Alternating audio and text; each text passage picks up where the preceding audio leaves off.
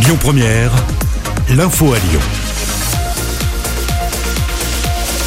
Bonjour Loïc, bonjour à tous. Un sentiment de liberté retrouvé aujourd'hui. C'est la deuxième phase du déconfinement. Après 200 jours d'attente, les terrasses des bars, des cafés et des restos sont désormais ouvertes.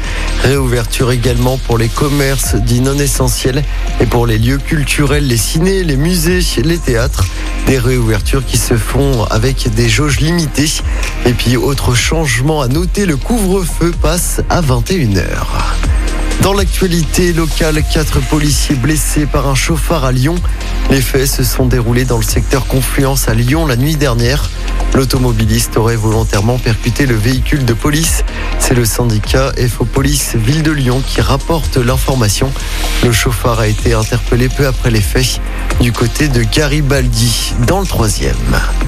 Un appel à témoins lancé après la disparition inquiétante d'un couple de personnes âgées. Anne-Marie et Jean-Jacques ont disparu depuis dimanche à Villefranche.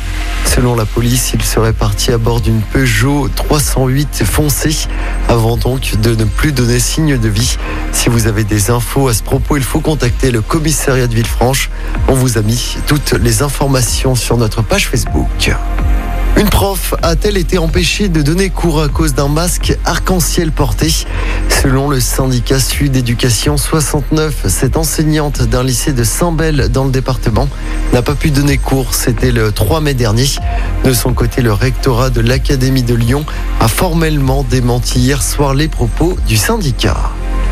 On passe au sport en football. Villefranche rêve de Ligue 2. Le club caladois dispute le match aller de son barrage ce soir. Villefranche affronte Niort ce soir à domicile. Coup d'envoi de ce match à 19h.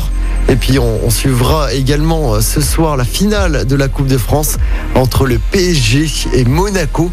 Coup d'envoi de ce match au Stade de France à 21h15. Écoutez votre radio Lyon Première en direct sur l'application Lyon Première, lyonpremière.fr et bien sûr à Lyon sur 90.2 FM et en DAB+. Lyon Première